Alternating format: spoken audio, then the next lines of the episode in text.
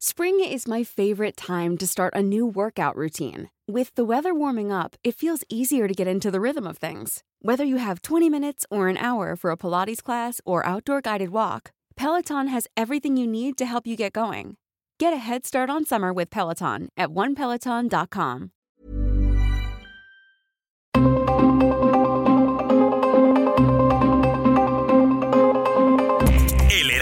Radio presenta Zona de Noticias con Manuel Zamacona. Zona de Noticias, el epicentro de la información.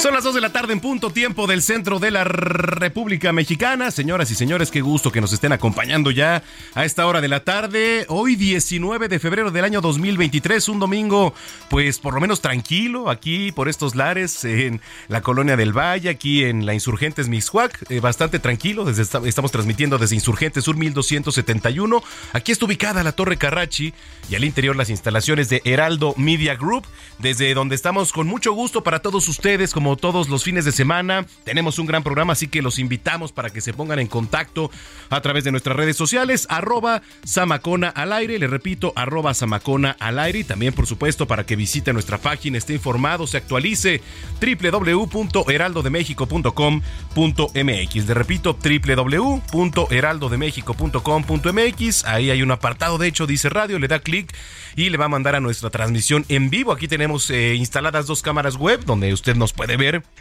Digo, realmente la, radio es muy descriptiva, pero ahora con las nuevas tecnologías incluso también llegamos a muchos canales allá en Estados Unidos. Por cierto, saludos a Beaumont, a Houston, Atlanta, a Chicago, a Corpus Christi, a Florida también. Muchos, muchos saludos a nuestros paisanos allá en Estados Unidos. Y saludos también aquí a las diferentes frecuencias locales que nos sintonizan a lo largo y ancho de la República Mexicana. Muchas gracias por estar aquí en Zona de Noticias. Pues bueno, tenemos un gran programa. Eh, además de toda la coyuntura que ya sabe, local, nacional, internacional, tenemos deportes, cultura, espectáculos y más. Eh, la violencia no cesa en el país, ¿eh? no cesa. Allá en Zapopan está fuerte la situación, están investigando el homicidio de tres personas. ¿no? Sus cuerpos, digo, finalmente fueron hallados el día de ayer, pero también este, en otras entidades, Guanajuato también sigue desatada la violencia. Entonces, bueno, vamos a entrarle al tema, pero también tenemos temas amables de salud y este las recomendaciones, por supuesto, de teatro de Melisa Moreno. ¿Qué hacer en la semana? Así que usted está en el lugar correcto. Yo lo invito para que nos escriba también 55 80 69 79 42. Le repito, 55 80 69 7942. Mándenos un mensaje, pero también nos puede mandar mensaje de voz. Aquí lo vamos a estar recibiendo. Es importante escuchar también su opinión, su punto de vista. Así que hágalo, hágalo y aquí vamos a estar leyendo y en comunicación. Pues cuando son las 2 de la tarde, ya con 3 minutos, soy Manuel Zamacona y vamos con lo más importante que se ha generado hasta el momento.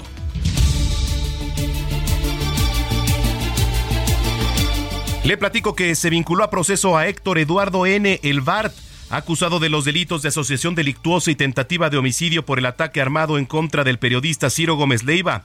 La medida impuesta fue la prisión preventiva durante los cuatro meses que fijó el juez para el cierre de la investigación complementaria.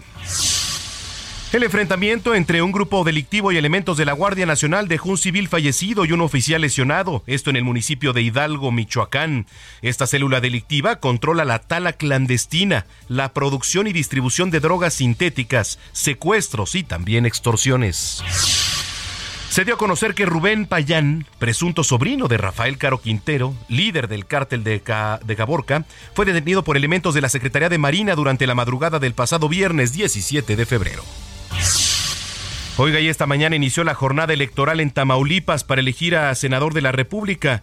Hubo retraso, por cierto, en la apertura de casillas y ausencia de funcionarios y también de electores. Bueno, la fracción parlamentaria del PRI en la Cámara de Diputados llamó a maestros eméritos, académicos, sociólogos, politólogos y expertos en la materia a que se registren para participar en la selección de cuatro nuevos consejeros del Instituto Nacional Electoral. Hoy, por cierto, se cumplen 17 años de la tragedia de Pasta de Conchos, que dejó 65 muertos allá en San Juan Sabinas, Coahuila. Familiares de los mineros atrapados reclaman hasta el día de hoy justicia y no más promesas vacías. En temas internacionales, un bombardeo israelí dejó al menos 15 muertos y destruyó un edificio residencial, esto en la capital siria de Damasco, lo informó el Observatorio Sirio de Derechos Humanos. En tanto, Corea del Norte dio a conocer que lanzó un misil balístico intercontinental, esto como advertencia a Estados Unidos y Corea del Sur, demostrando la capacidad de su país de realizar un contraataque nuclear mortal. El actor y director estadounidense Sean Penn eh, presentó ya en el Festival de Cine de Berlín su documental sobre Ucrania, Superpower, donde elogia a Volodymyr Zelensky, presidente ucraniano y considerado como símbolo de resistencia. Hoy en los deportes, las Chivas ganaron 2-1 a los Pumas de la Universidad Nacional Autónoma de México. Bueno, pues entran en zona de liguilla y a la vez suman ya cinco partidos sin perder. La selección mexicana sub-17 metió seis goles eh, a su similar de Nicaragua en el estadio Doroteo Guamuch. Los restos del futbolista ganés Cristian Atsu, que murió en el terremoto que azotó a Turquía, llegaron este domingo a la capital de su país, Accra. Esto lo informó el Ministerio de Relaciones Exteriores ganés. Vamos a ir hasta el Servicio Meteorológico Nacional con mi compañera Berenice Peláez, que nos tiene la información del clima en las próximas horas. Adelante, Bere, muy buenas tardes.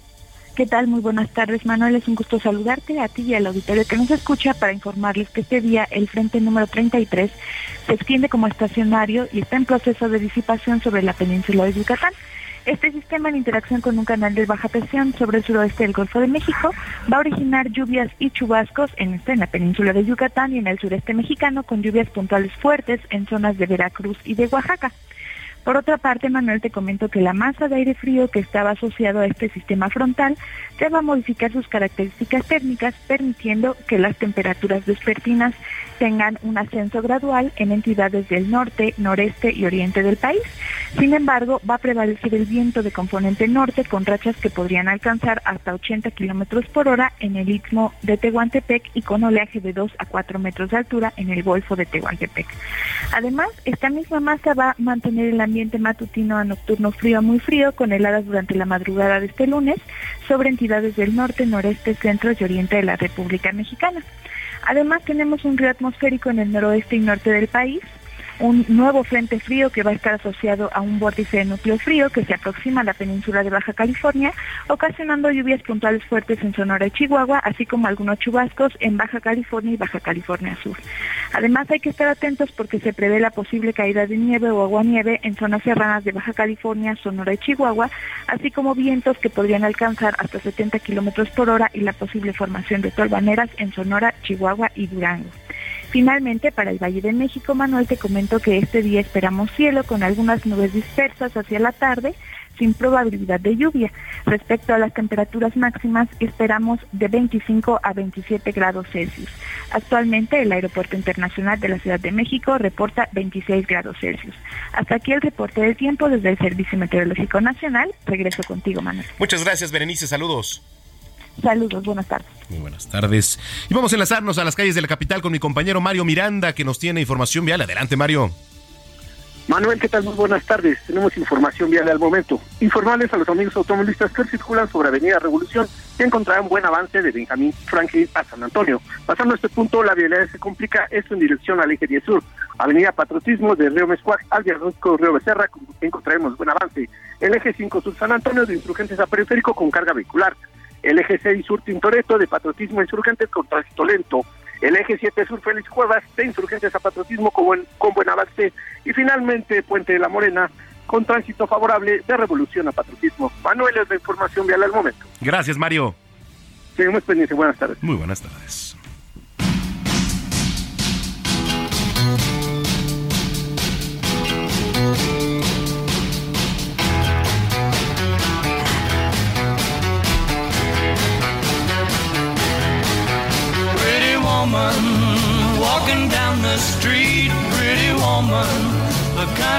Bueno, pues el actor Richard Gere fue hospitalizado de emergencia por una aparente neumonía, esto en Nuevo Vallarta.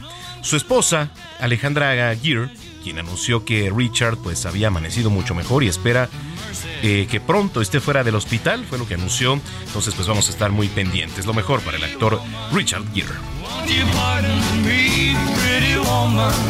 I couldn't help but see pretty woman, then you look lovely.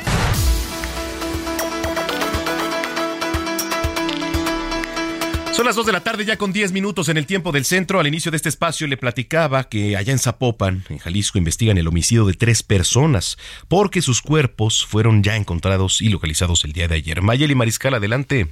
Hola, ¿qué tal? Muy buen día. Buen día también a todo tu auditorio. Tres hombres de aproximadamente 25 años de edad se localizaron al mediodía de este sábado en una brecha en el municipio de Zapopan. El reporte se recibió a la línea de emergencia 911 alrededor de las 12.30, en donde se informó sobre eh, que sobre una brecha sin nombre y cruce más próximo en la calle Linderos en la colonia Rancho El Colorado en Zapopan había tres personas inconscientes.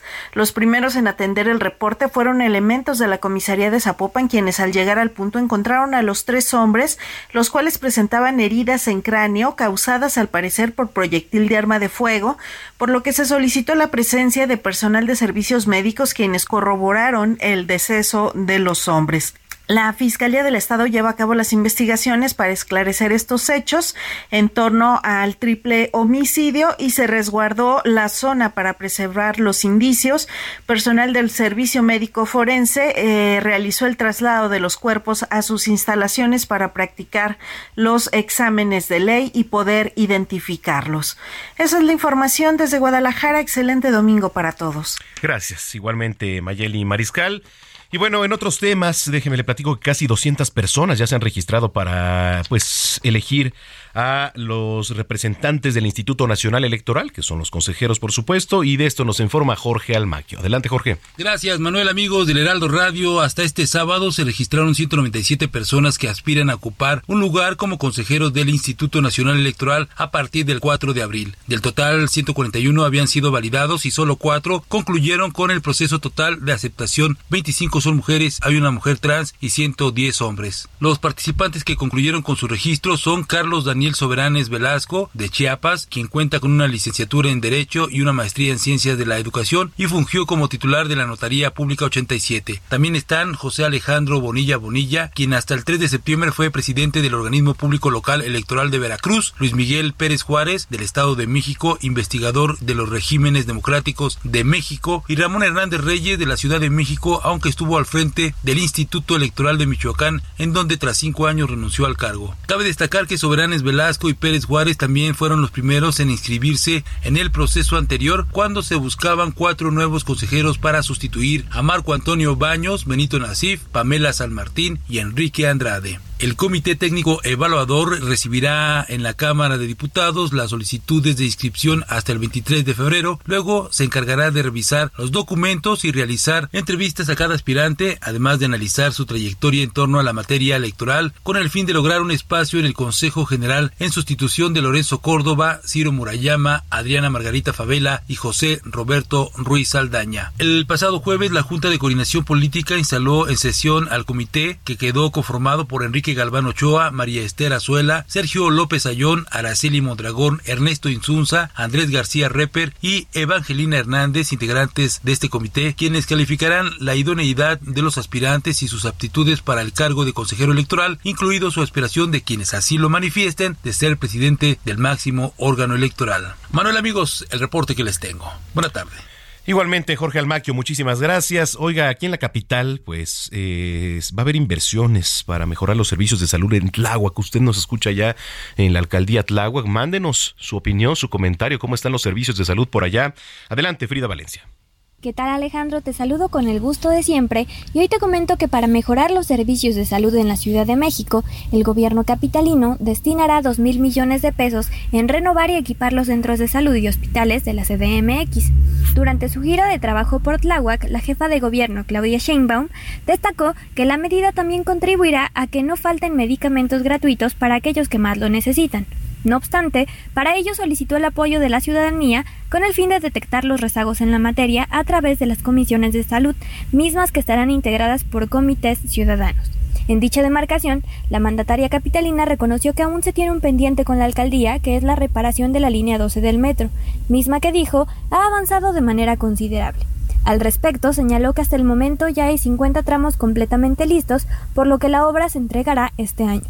Además, recalcó que a la par de las obras del metro también se apoyará la alcaldía con la colocación de luminarias, rellenado de baches y problemas de agua. Respecto a la rehabilitación del bosque de Tláhuac, la jefa de gobierno adelantó que se busca tener un concierto para la reinauguración, para el cual se realizará una encuesta donde la ciudadanía elija a quien quiere ver. En su visita a la alcaldía, la jefa de gobierno señaló que fueron los vecinos de la dependencia los que pidieron recuperar el lago y realizar un saneamiento en el bosque, una obra que está a punto de ser concluida, por lo que ya se prepara el evento para recibir la primavera en la zona. Hasta aquí mi reporte, regreso contigo. Bueno, pues esta es la información. Gracias, Frida Valencia. Hoy en el marco del Día del Ejército Mexicano, eh, recordamos los 110 años de su fundación, que surge, por cierto, en el vigésimo segundo Congreso Constitucional Libre, Independiente y Soberano del Estado de Coahuila, el 19 de febrero de 1913. La información la amplía mi compañera Rocío Huerta. Adelante. El mexicano es un ejército de paz. De portar este uniforme con gran responsabilidad y compromiso ante la ciudadanía. En su 110 aniversario lo conforman 241.717 militares. Más de 25.000 son mujeres y 216.000 son hombres en el ejército y fuerza aérea. El cargo más alto es el secretario de la Defensa Nacional. Para ello se tiene una ruta profesional, el tiempo en el servicio, la antigüedad en el cargo, el estado de salud y los conocimientos.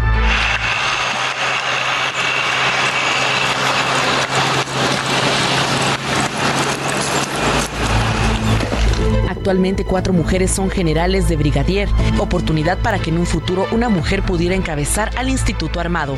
El ejército mexicano tiene cinco misiones. Defender la integridad, la independencia y soberanía de la nación. La segunda misión es garantizar la seguridad interior. La tercera misión es auxiliar a la población civil en caso de necesidades públicas. La cuarta misión es realizar acciones cívicas y obras sociales que tiendan al progreso del país. Y la quinta misión, en caso de desastres, prestar ayuda para el mantenimiento del orden, auxilio a las personas y sus bienes y la reconstrucción de las zonas afectadas. El 19 de febrero de 1913, Venustiano Carranza, entonces gobernador de Coahuila, publicó el decreto de creación del ejército mexicano.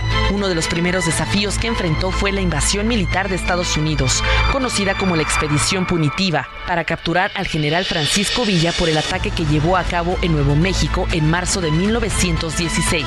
En ese año soldados mexicanos derrotaron a los invasores.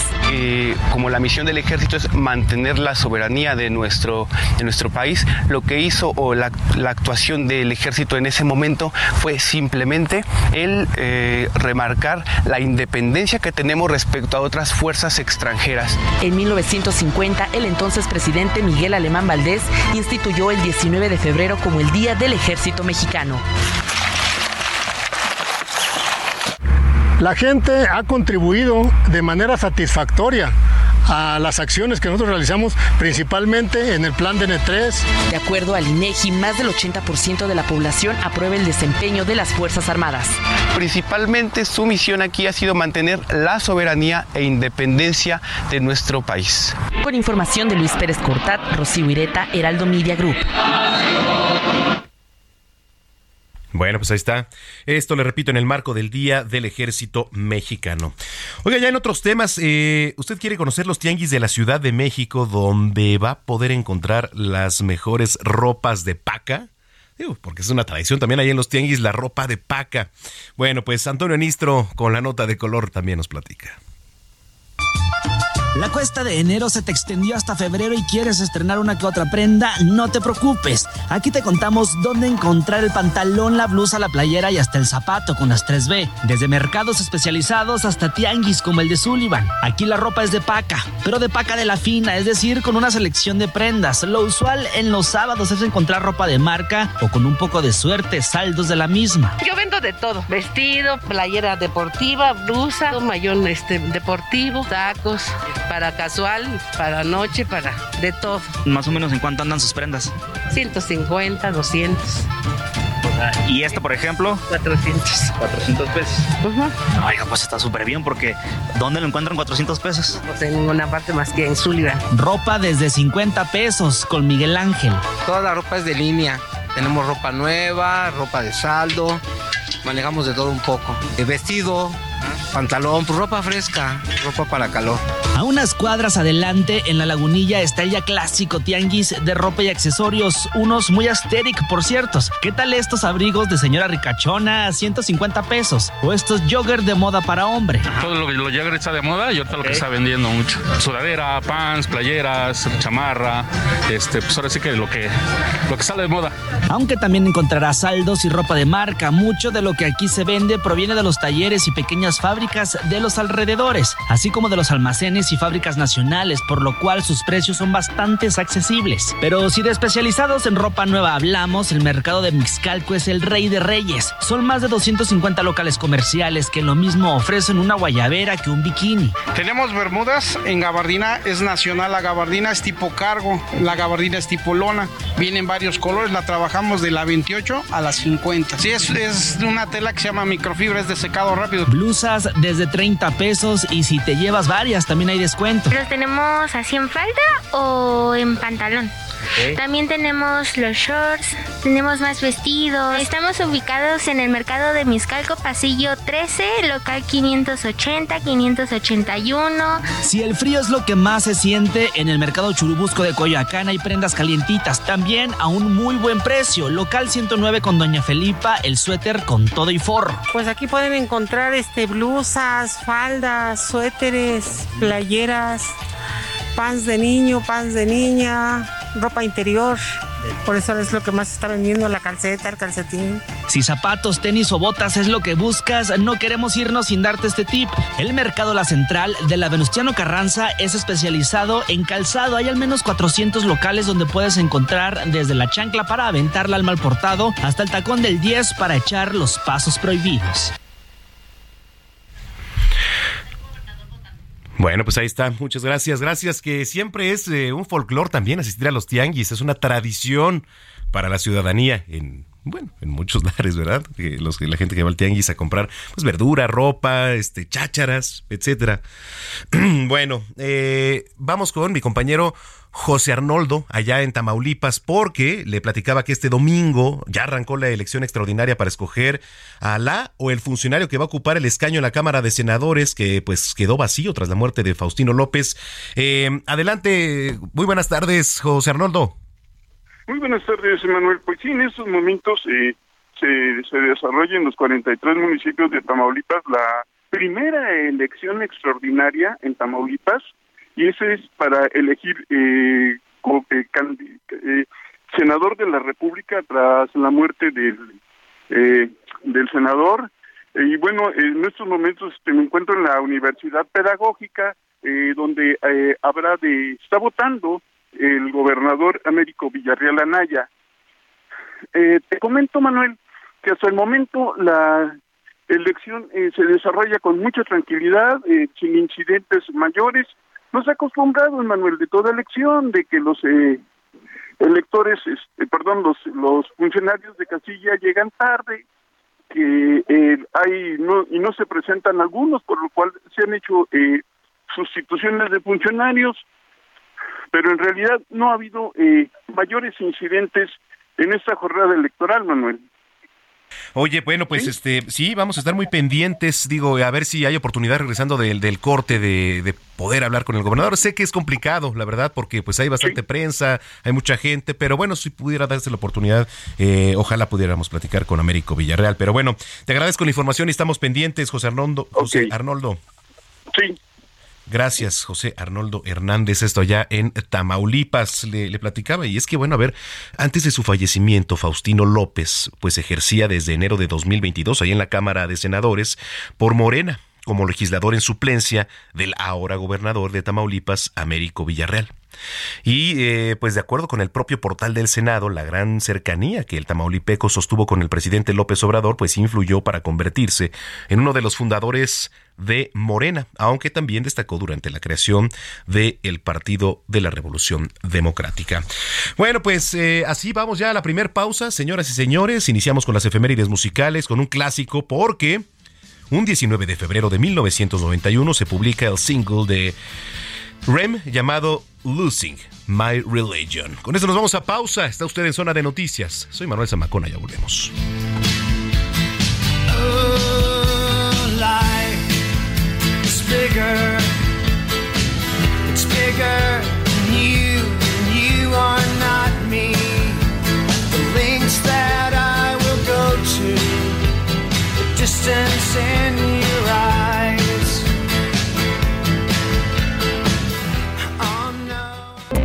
Vamos a una pausa y regresamos con Manuel Zamacona a Zona de Noticias.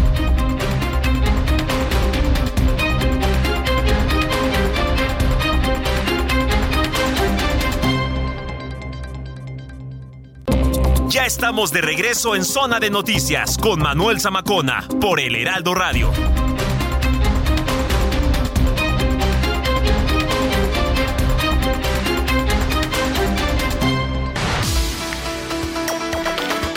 Son las 2 de la tarde ya con 30 minutos en el tiempo del centro del país. Eh, retomando, le platicaba que hoy, 19 de febrero, Tamaulipas arrancó la elección extraordinaria para elegir a la o el funcionario que va a ocupar el escaño en la Cámara de Senadores, que bueno, pues quedó vacío tras la muerte de Faustino López. En la línea telefónica, muchísimas gracias por tomar la comunicación.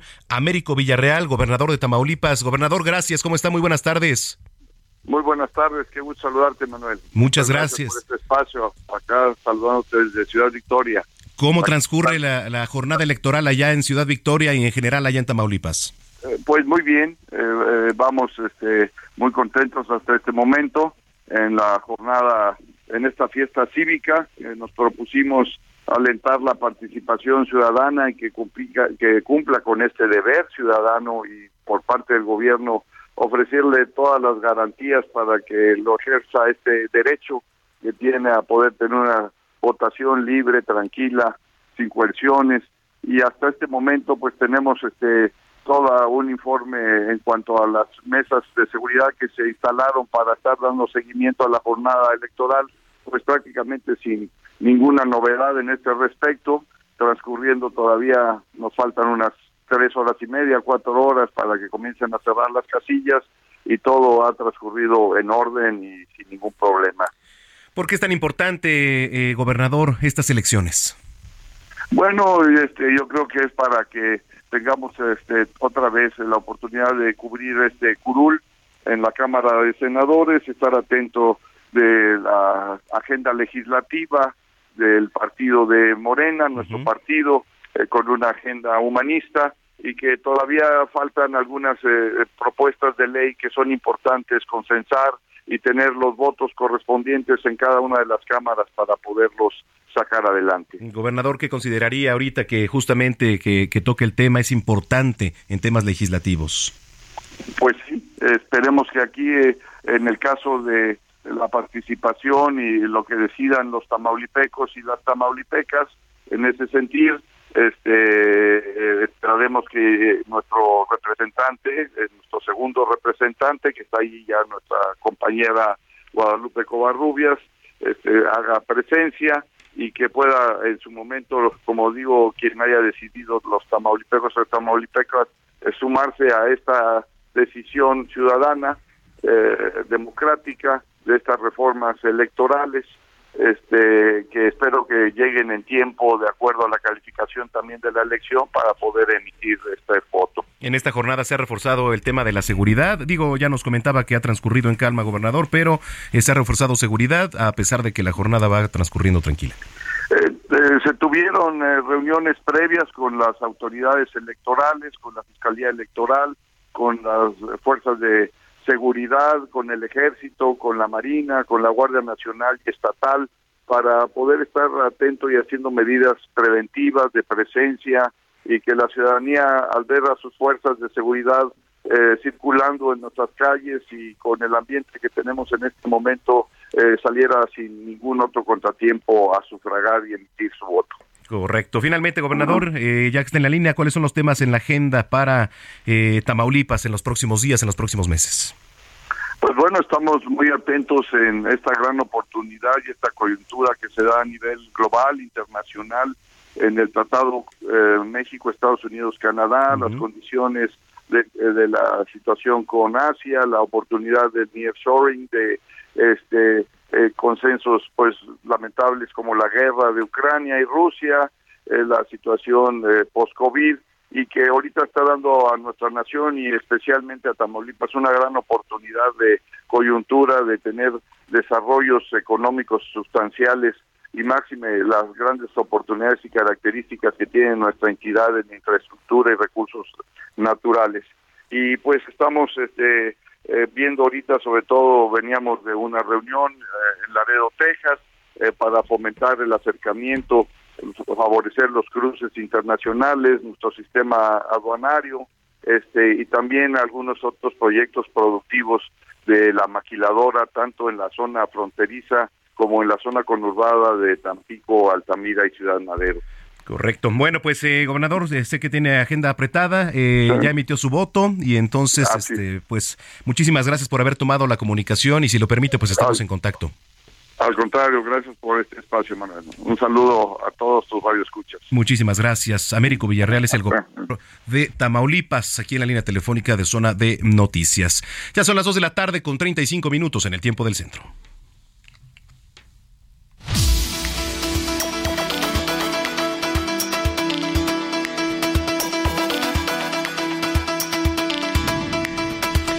Bueno, pues aquí este, le queremos platicar historias porque también eh, nosotros como comunicadores somos narradores, cronistas de historias. Eh, Rebeca falleció el pasado 22 de mayo en un accidente automovilístico por una persona que conducía en estado de ebriedad. Y mira, casi nueve meses ya, no hay una fecha para el juicio y entonces el acusado no ha acudido a firmar con las autoridades también correspondientes. Se está exigiendo justicia, por supuesto, y eh, aquí en cabina quiero recibir a Jerónimo Gómez, papá de Rebeca. Don Jerónimo, bienvenido. Sí, mucho gusto. Gracias, gracias por estar aquí. Y Margarita Gómez, que es la hermana. ¿Cómo estás, Margarita? Muy bien, gracias. Gracias por estar aquí con nosotros. Bueno, eh, puse en contexto la, la, situación, la historia. Quisiera que nos platicara para la gente que nos viene escuchando, poner un contexto y la historia. ¿Qué es lo que ocurrió para la gente que no sabe qué ocurrió y por qué está aquí eh, hoy don, don Jerónimo? Sí, muchas gracias y buenas tardes a todo el público. Mire, el pasado domingo 22 de mayo del 2022, como a las cuatro y media de la mañana aproximadamente, a la altura de Cuemanco, es eh, enfrente de lo que es la Cruz Roja y la entrada al Mercado de las Flores. A esa altura venía mi hija a bordo un, un vehículo Versa. Sí. Un Versa de la aplicación Uber. Se dirigía a su domicilio y ella iba a bordo del vehículo con una conductora de nombre Margarita R.A. Belmont, que ahora sabemos su nombre. Cuando a esa altura de la Cruz Roja fue alcanzada e impactada por otro vehículo, un Honda City, que venía a exceso de velocidad y la persona esta, después de impactarlo, pues este, le golpeó la parte trasera. En ese momento mi hija salió proyectada hacia el parabrisas y de ahí salió hacia el muro de contención. Ahí quedó mi hija tirada. La persona esta, pues el vehículo también chocó creo que contra el muro de contención dañando a, bueno, a mi hija que quedó ahí fallecida. La conductora del Uber quedó gravemente herida porque en ese momento creo que estaba prensada. Y este y el tipo este salió de su vehículo por propio pie y pues este se quedó ahí al pie de su vehículo. Cuando llegaron los policías lo detuvieron. Él gritando dijo que detuvieran a la persona del Versa que porque lo, lo había golpeado. Él había sido el, el ofendido, porque el vehículo, el Versa blanco donde vive mi hija, que había impactado a su vehículo, siendo lo contrario. Fue lo que declaró esta persona. Entonces se lo llevaron detenido y pues la familia se dio a la tarea de, de andar buscándola, preguntando en todos lados y definitivamente pues fueron muchas horas de, de búsqueda hasta que una persona nos hizo el grandísimo favor y se lo agradezco a título personal, que pudo localizar el celular de mi hija, que quedó por ahí regado en el Versa, donde iba ella. Me hizo el favor de contestar una de las llamadas y fue como pudo darle aviso a una sobrina y comunicarse con la familia de que mi hija había sufrido un accidente. Entonces la familia se dio a la tarea de buscarla y realizar todos los trámites.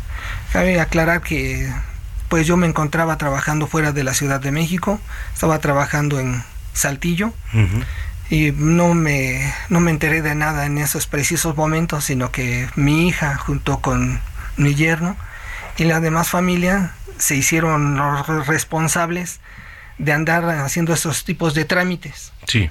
Las declaraciones y todo hasta el, la entrega, ya saben, de lo que es el cuerpo, ¿no? La identificación, la entrega y todas esas declaraciones. Y pasó un día, y no sé, todo un día que fue el domingo hasta el lunes a las 7 de la noche, fue del día 23 de mayo, fue cuando nos hicieron entrega del cuerpo. Pero para esto detuvieron a la persona esta, no sé qué tipo de arreglos haya tenido, pero pasó muy, muy poco tiempo. Lo estaba yo leyendo la carpeta, que este que sí le hicieron efectivamente el examen toxicológico. De momento no sabía ni cómo se llamaba, no podía ni balbucear ni decir su nombre. Pasó un determinado tiempo, le dieron un periodo de recuperación. Lo estaba leyendo que le pusieron tiamina y otro un gramo de otra sustancia. Lo hicieron que se recuperara, posteriormente lo volvieron a hacer su examen toxicológico saliendo normal. ¿En qué estatus está ahorita la, la situación? Eh, mire, después de dos, dos audiencias a las que he acudido el año pasado, la última fue en septiembre, no recuerdo bien el- la fecha, este, el- la persona esta no se ha presentado. O sea, de antemano cabe aclarar que la persona esta, después de unos días, lo dejaron en libertad. El Ministerio Público de la Delegación de Xochimilco, que lo detuvo, tuvo a bien este, calificar el, el delito, el homicidio, como un delito culposo, que no fue doloso, que fue, pues que lo hizo inconsciente y no era su finalidad de causar daño, pero a final de cuentas causó el daño porque yo les comento que ese no era delito culposo, era delito doloso, porque en el momento preciso de que esta persona se inutiliza voluntariamente tomando bebidas alcohólicas y drogándose con cocaína, anfetaminas, marihuana y otras sustancias que especifica la carpeta en el examen toxicológico, no puede ser un, un delito como que no lo quise hacer o imprudencial. Válgame así yo lo pienso, ¿no? Entonces hay omisiones por parte Hay de la, de la bastante, fiscalía. bastantitas. Sí. Hay bastantitas omisiones, para lo cual este mi desagrado y descontento, pues obviamente, la pérdida de mi hija en primera y en la segunda, el por qué lo dejaron libre si es un homicidio. ¿Sí? Entonces, aparte de haberle quitado la vida a mi hija, dejó a la conductora en silla de ruedas. La dejó en silla de ruedas, para, no sé si parcialmente o hasta la fecha la señora está en silla de ruedas y perdió la memoria también parcialmente. Entonces yo la vi a la señora en las dos últimas audiencias y únicas que hemos acudido, donde he acudido yo. Y este, el único que no se ha presentado ha sido esta persona. Él se llama Omar Juárez Galvez y también era conductor de la aplicación de Uber. Ok. Entonces, hasta el momento, Uber nada más ha hecho dos llamadas a su, eh, bueno, con, un, con mi yerno. En lo personal no ha tenido ningún acercamiento. Ha tenido alguna, ha querido tener alguna conversación para llegar a un arreglo y dar una simbólica cantidad como para decir, te doy esto, pero ahí muere. Ahí muere todo, olvídate de todo, nosotros no estamos embarrados en nada y hasta ahí. ¿Qué van a hacer ahora en próximos días, Margarita? ¿Quieres eh, agregar algo? Sí, gracias. De hecho, ya contratamos un licenciado apenas porque nos estaban apoyando, asesorando más que nada. un- Sí. Era una asociación de parte del gobierno, pero pues realmente son los que nos apoyaron con las audiencias y todo, pero como tal no teníamos un abogado. Ahorita ya lo empezamos a, a, contra- a contactar. Me comenta, de hecho, que ya gracias a los medios, porque ya salió igual la noticia en Telemedios, Telediario. Telediario, perdón. En- y en esa fue que ya metieron presión, entonces ahorita ya la hicieron como carpeta relevante. Gracias a Dios, ya vamos de gane. Entonces ya van a empezar a trabajar de lleno en esto. Porque sí, o sea, como no me presenté, ellos, los de la fiscalía, declaran que porque no me presenté el día siguiente no, como parte acusatoria, por eso lo dejaron en libertad. O sea, es una Sí, sí, lo que es, ¿no? Digo, la verdad, tontería, sí, sí. Porque yo estaba en el trámite del papeleo para que me la pudieran entregar y todo el todo lo que teníamos, o sea, pues, viendo lo del cuerpo y me salen con esto de que es que no hubo parte acusatoria, por eso no te lo puedo, por eso se dejó en libertad. O sea, dije, bueno. Híjole, pues sí, entonces eh, en próximos días eh, el abogado ya está. Qué bueno que, Sí, ya, gracias que, a Dios, pues ya. eh, estamos ejerciendo presión. Digo, para eso somos también los medios Sí, de comunicación, gracias, para hacer una voz. agradezco. Agradezco mucho. Y, y, pues si servimos de equilibrio, ¿no? Para hacer justicia, pues qué mejor. Entonces, este, pues cuenten con nosotros también para cualquier Te lo cosa. agradezco de y, y vamos a estar al pendiente del tema, ¿eh? Margarita y este don Jerónimo, para pues darle seguimiento, por supuesto, y hasta que no se dicte algo y, y se haga justicia, pues aquí cuenten con nosotros. Claro, Muchas gracias. Muchas gracias. Y pues cabe aclarar, yo nada más comentaba que mi molestia es de que su familia, obviamente uno como padre, ¿no? Siempre Claro. quiere lo mejor para sus hijos. Y digo que cuando uno los educa bien y los hace responsables de todo acto, pues dar la cara, ¿no? Sí. Entonces, en este caso, la, la tercera audiencia está muy pendiente de, de tentativa de nueva fecha hasta que no se presente esta persona, hasta que no sea detenida. Entonces, mi molestia es de que le han avisado a su familia en su domicilio de esta persona que tenía citas anteriormente y él se da por enterado, o sea, la familia se conecta con, se contacta con él, le da santa y seña de que tal fecha, tal hora tiene audiencia, se tiene que presentar, y la persona esta dice, ok, me doy por enterado, díganles que yo voy a estar ahí, y no se presenta. Y no se presenta. No, entonces en la segunda ocasión el papá lo recibió y habló con él y el citatorio lo recibió el señor y dijo que su hijo ya estaba enterado, pero que por cuestiones de trabajo, así cuestiones de trabajo, no pudo asistir a esa audiencia. O sea que le da más importancia a su trabajo. No sé si realmente esté trabajando, no sé dónde se encuentre, pero su familia sí sabe exactamente dónde está. Entonces, yo nada más digo, pues el papá tiene algo de conciencia, que le diga, pues que se presente, ¿no? A declarar, a final de cuentas, a final de cuentas es una responsabilidad y un problema que su hijo se originó. Nosotros no lo buscamos.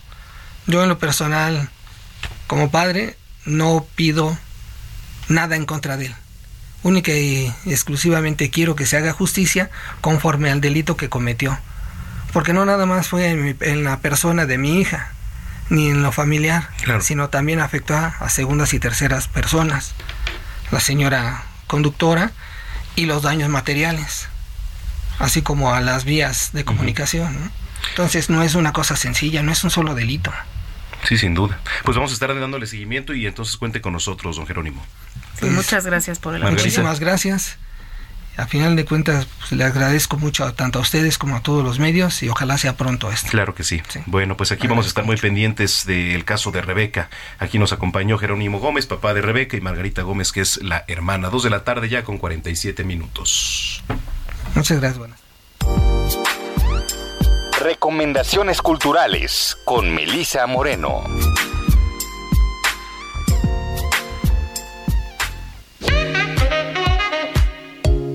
Bienvenidos a la Agenda Cultural del Heraldo de México.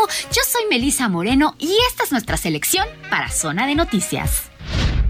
En la exposición Con mi dedo trazo el camino del agua, el fenómeno migratorio se cuela en los intersticios de los estados-nación, desbordando sus fronteras culturales, políticas y económicas.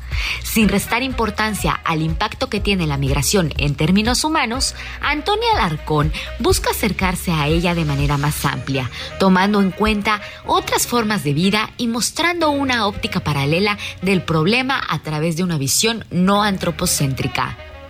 Las obras de Alarcón asumen su condición afectiva y su poder simbólico para desmantelar el imaginario histórico que se tiene tanto sobre la frontera como sobre el fenómeno migratorio. Las piezas brotan del sistema de ríos que compone la franca fronteriza, retomando los tonos rojizos que pertenecen a esa región y empapando al textil con el horizonte paisajístico. Esta herida acuática sobre la tierra es el origen de toda la vida que se crea a su alrededor. Con mi dedo trazo el camino del agua de Antonio Larcón se puede visitar hasta el 4 de junio en el Museo de Arte Carrillo Gil. Los nueve cuentos de El último intento ocurren en escenarios domésticos que tras la aparente monotonía cotidiana guardan culpas, psicopatías y secretos ocultos. La autora nos describe las contradicciones a las que se enfrentan aquellas parejas, familias y amigos que durante años ignoran quiénes son verdaderamente. Así, en una casa con jardín, el padre de familia descubre que toda su vida ha pasado de largo sus propias necesidades. En Cine Veracruz, una anciana rememora y revive su amor enfermizo a través de un niño. Y en el juego, una joven pareja experimenta la erosión de los celos. El último intento de Mariel Iribe Senil es de Dharma Books. Guadalupe es una niña durante finales de los años 70, enfrentándose al reto de crecer y encontrar su identidad entre las locuras liberales de la época, una familia tan rara como cualquiera y el cuerpo en el que le tocó nacer. Un cuerpo que a veces se siente defectuoso y otras veces como su más grande orgullo, pero siempre como una eterna outsider. La obra, adaptación de la novela homónima de Guadalupe Nettel, es una historia de iniciación contada desde dos voces, la niña que vive y la mujer que recuerda. Ambas Guadalupes presentan las mismas anécdotas, con diferentes perspectivas. La pequeña Lu se sorprende y reacciona desde el presente, y la Guadalupe adulta tiende a poetizar el pasado, dudando a veces de su propia memoria. No te pierdas de esta historia los fines de semana hasta el 26 de marzo en el Foro Shakespeare. Esta fue la agenda cultural de esta semana. Yo soy Melisa Moreno y me encuentras en arroba melisototota. Nos escuchamos la siguiente.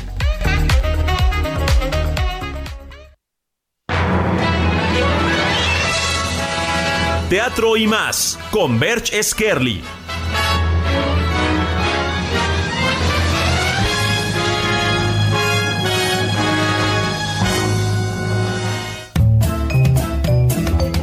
Hola, muy buenas tardes. Un saludo a todo el auditorio de Heraldo Noticias. Una vez más, sean todos bienvenidos a Teatro y más.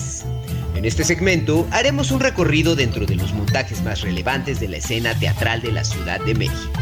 Y aquí damos inicio. La obra que sale mal. Esta extraordinaria comedia en la que un grupo de actores se ve en la tremenda encomienda de contar una historia en donde los infortunios zozobran y el suspenso se transforma en carcajadas. Ven a disfrutar de esta multipremiada obra en el Foro Cultural Chapultepec los viernes a las 8.45, los sábados a las 5 y a las 8 y los domingos a las 5 de la tarde. Wences y Lala. Esta pareja excepcional nos transporta a un sinnúmero de pasajes de su maravillosa historia de amor, en la que nos plasman cómo una pareja puede vivir de una manera optimista, alegre, pero sobre todo enamorados eternamente. No se pierdan esta extraordinaria historia los martes a las 8.30 en el nuevo Teatro Versalles. Con esta espectacular producción solo existe magia y más magia. Aladdin, sin duda, es una de las historias de las mil y una noches más sorprendentes y románticas. Ven a disfrutar al genio de la lámpara maravillosa y a la alfombra mágica como nunca los has visto. Se presenta los miércoles y jueves a las 8 de la noche, viernes a las 8.30, sábados a las 4.30 y 8.30 y los domingos a la 1 y a las 6 en el Teatro Telcel. Esto fue Teatro y más. Yo soy Berch Scarly. Sígueme en mis redes sociales como arroba Berch y Facebook como Berch Scarly Villuendas. Hasta la próxima.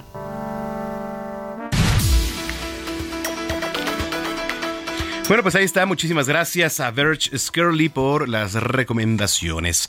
Antes de ir a la pausa, pues vamos a continuar, ¿no? Con las efemérides. Vamos a continuar con las efemérides musicales de hoy con el aniversario luctuoso del rapero Pop Smoke, quien el día de hoy hubiera cumplido 23 años y por eso estamos escuchando For the Night. Con esto vamos a la pausa, no sin antes recordarle nuestras vías de comunicación, arroba Samacona al aire, le repito, arroba Samacona al aire, y nuestro número de WhatsApp 5580 69 79 42, le repito, 5580 69 79 42. Mándenos mensaje, mándenos audio de voz, aquí lo vamos a estar poniendo, por supuesto, quiere saludar, felicitar a alguien, mandar saludos, claro que aquí lo vamos a hacer. Los dejamos con esto, For the Night del rapero Pop Smoke, hoy que es su aniversario luctuoso. Ya volvemos.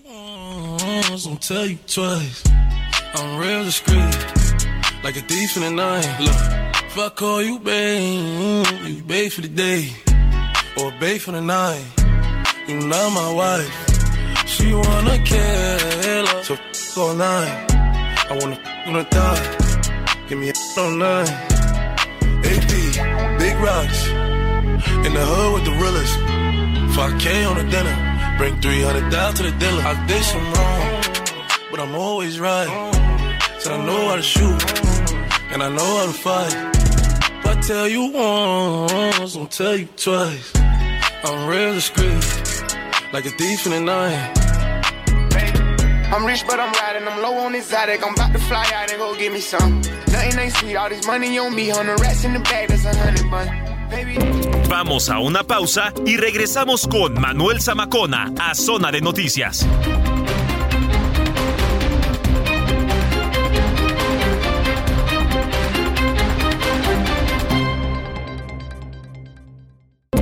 Ya estamos de regreso en Zona de Noticias con Manuel Zamacona por el Heraldo Radio.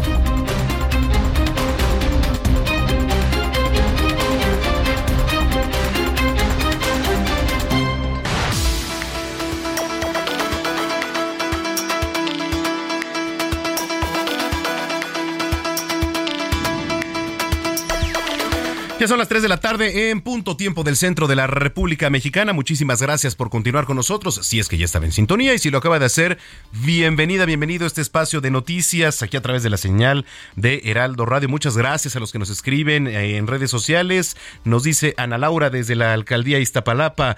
Manuel, aquí escuchándote como siempre. Muchas gracias. Gran informativo. Creo que por ahí también hay saludos. Nos dice Isaías Gamero desde la alcaldía Iztacalco. Hola Manuel, ¿le puedes mandar saludos a mi esposa? Claro que sí, muchísimos saludos también a su mujer, claro, y gracias también por escucharnos. Dice eh, Araceli Vázquez, Dios quiera y la familia de Rebeca logren justicia. Pues sí, efectivamente, eso estamos tratando también, lograr justicia. Háganlo hágalo, este, llámenos, bueno, no nos llame porque no hay quien conteste, más bien mándenos un mensaje de voz y escríbanos al 5580 69 79 42. Muchos saludos también a Alexa Lara, como siempre, un besote grande, enorme para ti. Y este, pues escríbanos, ah, sí, ya, ya me andan molestando aquí en cabina, pues sí, ¿a poco no? Tú aprovecharías... ¿Cómo, es? ¿Cómo estás, Gina Monroy? Hola, ¿qué tal? Muy buenas tardes, muy bien. ¿Y tú, Manuel? ¿De qué te ríes? Del sonido del beso. Ah, sí, Del sonido sí, del beso. Exactamente. Muy Creo bien. que nadie da los besos así. No, no, no. Tronados, ¿no? Así No. que se escuchen tronados. Oye, ¿cuál es tu beso favorito? De piquito, en Ah. francés. No, porque hay muchos. Pues yo me voy a ir como por la respuesta básica, el francés. ah, así del sí. lengüita y todo. Sí, sí, sí. bien, ¿Tú? Eh, este, sí, Ah. también. Sí, También. pues es que es el, el bueno, ¿no? Sí. ¿Estás de acuerdo? Exactamente. Oiga, por cierto, hoy 19 de febrero es el Día Internacional contra la Homofobia en el Fútbol, en homenaje al nacimiento de Justin Fashanu, el primer futbolista de élite en reconocer públicamente su homosexualidad. Fue en 1990 y después de aquel hecho, Fashanu fue expulsado del equipo y objeto de burla por algunos de sus compañeros. Años después, y tras una acusación falsa de violación, pues el jugador entró en una profunda depresión, se suicidó en el año 1998.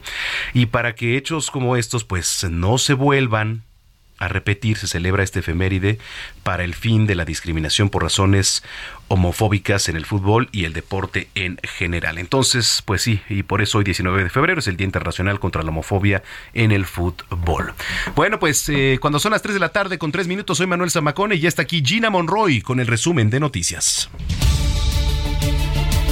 En entrevista para Zona de Noticias, el gobernador de Tamaulipas, Américo Villarreal, destacó la tranquilidad y la participación ciudadana durante la elección extraordinaria de este domingo, en la que los tamaulipecos eligen a su próximo senador, quien sustituirá al fallecido Faustino López Vargas. Así lo dijo el doctor Américo Villarreal Anaya.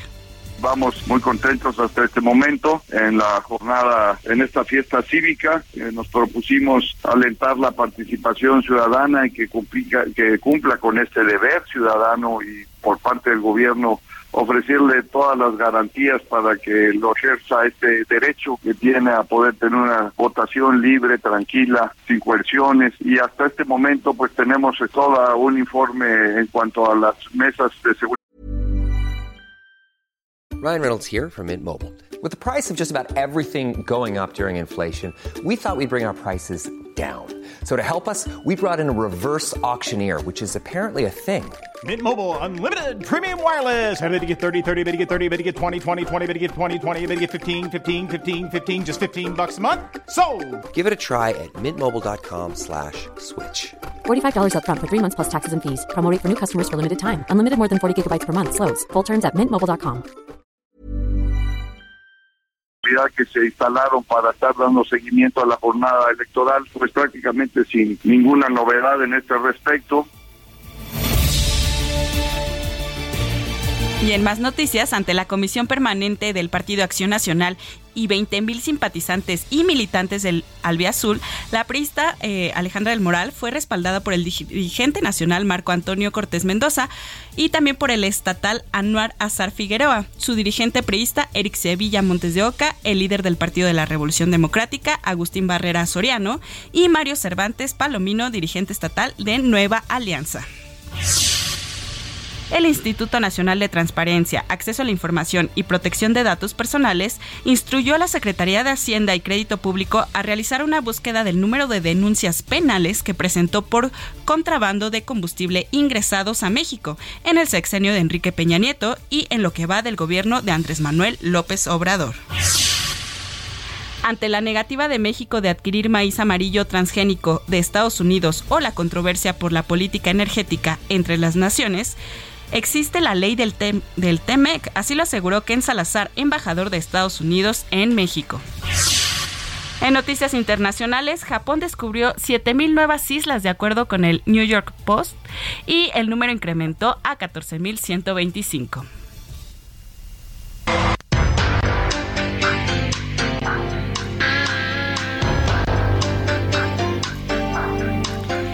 Bueno, pues falleció Richard Belzer, actor de La Ley y el Orden, a sus 78 años. Las causas todavía eh, se desconocen, pero este eh, actor, no sé si lo recuerdas, era un señor, pues sí, grande, canosito, de lentes, flaquito, que siempre usaba trajes negros. Eh, sí, bueno, es no que- recuerdo el nombre de su personaje, eh, ahorita te lo investigo, pero pues ya falleció. La Ley y el Orden, esta serie que lleva más de Ah, veintitantos claro. Sí, sí, sí, creo que años. sí recuerdo, ¿eh? Sí. Como ves, el Orden. pues él falleció, Richard Belzer. Bueno, esa serie y la de Hawái 5-0. Ujú. Ta, ta, ta, ta. sí, pues descansa en paz. Bueno, pues muchas gracias por el resumen, Gina. Gracias, hasta luego. Actuaciones de Christopher Meloni, Mariska Hargitay,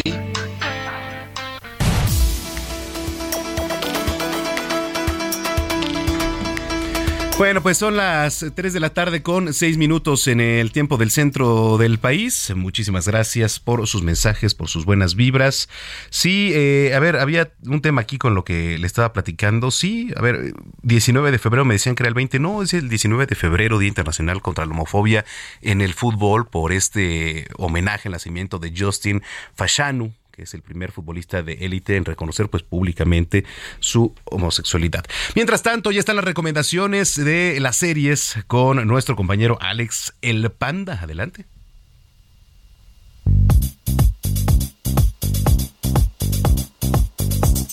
Yo soy Alex el Panda y estas son las recomendaciones impausables de la semana. En esta ocasión, como seguimos con la miel que nos dejó el escorriendo el 14 de febrero, les traigo dos contenidos para estas fechas y salir un poco de lo convencional. Casando a mi ex en Prime Video. Mariana, tú le devolviste el anillo. Tú le dijiste que no te querías casar. Mariana y yo somos amigos. Es una clienta, una clienta que me rompió el corazón, pero una clienta.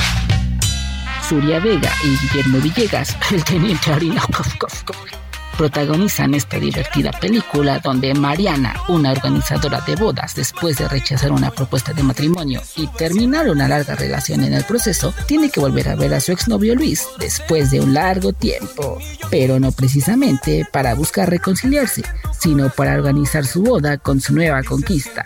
Ahora Mariana tendrá que sobreponer sus sentimientos y ser lo más profesional posible para hacerle la fiesta de sus sueños a Luis y Lucía.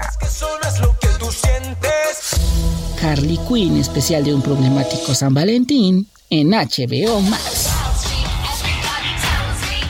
Aunque el título podría referirse a la típica cita del 14 de febrero, sin duda es todo lo contrario, ya que en este especial de la serie Harley Quinn nos muestran a la pareja de Harley Hiedra Venenosa en su primer San Valentín juntas. El episodio se nos muestra tal como si fuera un reality de esos donde las parejas cuentan cómo se conocieron, mientras tenemos imágenes de cómo va saliendo la cita, donde Harley Quinn le quiere dar un regalo muy especial y algo no tan común a Hiedra, el mejor orgasmo de su vida.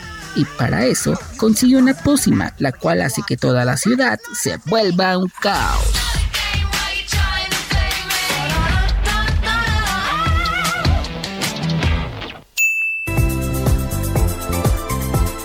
Si quieres conocer estas y más recomendaciones y además noticias acerca del mundo geek, no te olvides de seguirme en todas las redes sociales como Impausable, con Alex el Panda. Cuídense mucho. Bye.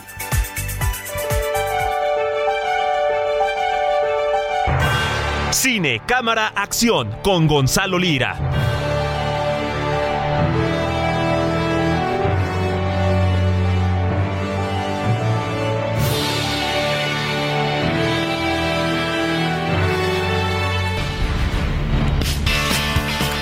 Bueno, pues sí, como cada domingo ya está en la línea telefónica el zar del cine, el maestro Gonzalo Lira. Mi estimado Gonza, ¿cómo estás?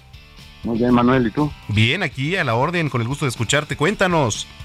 Oye, pues vamos a platicar de dos estrenos.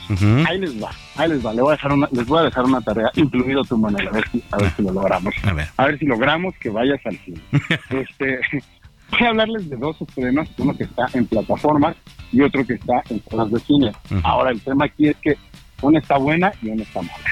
No les voy a decir cuál, la tarea es que quienes se lancen a ver las dos cosas, la próxima semana nos comenten a ver si lo logramos, que nos comenten cuál era la buena y cuál era la mala según ellos. Y así es, eh, tener interacción con la gente. Mira, vamos a empezar con el primero, que es un estreno que está en plataformas, se trata de la plataforma de Star Plus, que es esta plataforma que pertenece a Disney, pero pues que es lo- el equivalente a lo que era eh, Fox, ¿no? Por ejemplo.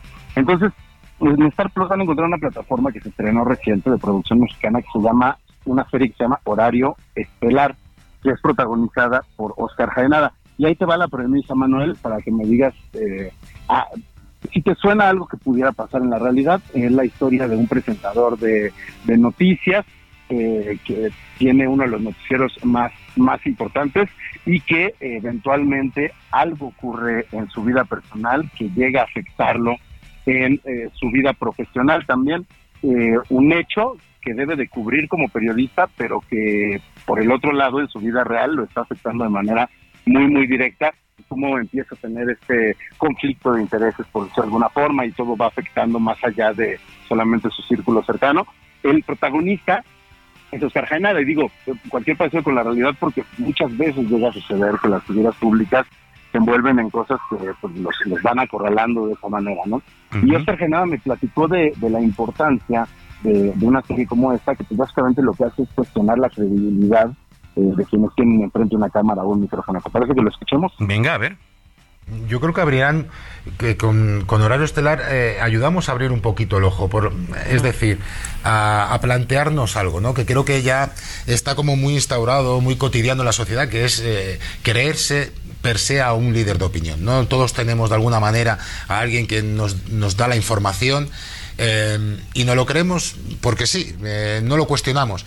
Y yo creo que eso es algo que mm, tenemos que cuestionar, porque ha cambiado mucho la sociedad, porque ya la- la- la- el periodismo ya no es tan independiente como nos gustaría, ni tan puro como nos gustaría, y hay que seleccionar mucho más la información o quién te da esa información. Y yo creo que, mm, que en este caso van a, van- vamos a, a conseguir ya no solo entretener al público, sino también a, a- a que la próxima vez que vean un noticiero se planteen mm, al- al- a, a su líder de opinión de otra manera. Ándale. ¿Cómo ves? ¿Cómo ves? Que, que digo, co- consejo para la gente, que, que hagan caso a Oscar Genada y que se queden en todas todas las plataformas del Heraldo, porque pues, ahí van a encontrar periodismo del chido, Manuel. Pero por Oye, supuesto. por supuesto, ¿verdad? Mira, vamos aprovechando ¿no? el bautizo de, de Oscar, vamos a aprovechar su, su, su nombre y su fama para, para echarnos flores a nosotros. Oye, y otro estreno, otro estreno que, que ya llegó a, a los cines ahora es nada más y nada menos que Ant-Man y la Ah, sí. Quantumania, que es la nueva película dentro del universo de, de Marvel Comics, Ant-Man, este personaje que hace Paul Rudd, y que ya se había eh, como adelantado mucho, ya se había platicado mucho que sucedería, pues presentan en esta película ya oficialmente, aunque lo habíamos visto en algunas de las series de Disney Plus de Marvel, pero ya presentan al nuevo villano, así como Thanos en la saga de Infinity Wars y todo esto. Fue el villano durante muchas películas, pues bueno, tenemos un nuevo villano y se trata de Kang, el conquistador, que se interpretó por Jonathan Majors y precisamente platiqué con, con, Jonathan Majors que debuta como este gran villano, pero, pero es un villano que tiene razones muy personales, como muy de familia, de crecimiento para ser un villano. Y le pregunté cuál es la importancia de que precisamente los villanos no sean una caricatura, sino que tengan estas motivaciones. ¿Te parece que lo escuchemos? Adelante. Esas motivaciones son extremadamente importantes. Son lo que hace al público conectarse con las películas. Permiten entender cuál es la búsqueda del personaje. Yo lo relaciono con una idea que quería explorar y que aprendí cuando me entrenaba físicamente. Todos tenemos vacíos dentro de nosotros. Los tengo yo, los tienes tú y quienes me ayudan a acabar esto. Pero cada quien tiene un vacío particular y personal. Todos deberíamos identificar esos vacíos. No debemos huir de ellos. Hay quienes los logran tapar un poco, pero es importante saber que existen cuando rendimos honores a ese vacío, nos ponemos en contacto con nuestro lado humano y eso permite que los demás puedan entrar a nuestras vidas. Son las imperfecciones que nos humanizan, son las piezas que nos faltan. Ahí está. Este, Jonathan Majors, que además Jonathan Majors lo van a ver también como un personaje antagonista pronto en, en Creed, esta nueva película, no sé si qué tanto seas o no seas fan de las películas de, de Rocky. De Rocky, pero- sí, sí, sí, me gustan Ajá, bastante. bueno, pues dentro de esta saga, pues ya viene la tercera parte de Creed, que se estrena el 2 de marzo. También puede platicar con el protagonista, ya lo escucharemos en su, en su momento. Pero, este pues bueno, ¿qué, qué te puedo decir? Ahí está Jonathan Meyers, que se perfila para ser el, el próximo gran villano de, de las nuevas películas de Marvel. Oye, qué padre. Entonces, en términos generales, ¿recomiendas ir a ver Ant-Man? Yo, mira, yo ya te dije que no les voy a decir Ah, es la buena y cierto, cuál es la sí, mala, sí, sí, que vean razón. las dos y que me sigan en mis redes y, me- y que me busquen en mis redes y que me digan cuál cuáles vieron y cuál creen ellos que es la buena y cuál creen que es la mala. Que por cierto, ¿cuáles son tus redes sociales, mi querido Gonza? Arroba Gonis, G-O-N-Y. Bueno, pues ahí está. Y como siempre, muchas gracias. Te mando un abrazo y buena semana. Otro para ti. Gracias, Gonzalo Lira, aquí en Zona de Noticias, 3 de la tarde, 16 minutos. Zona de espectáculos con Nayeli Ramírez.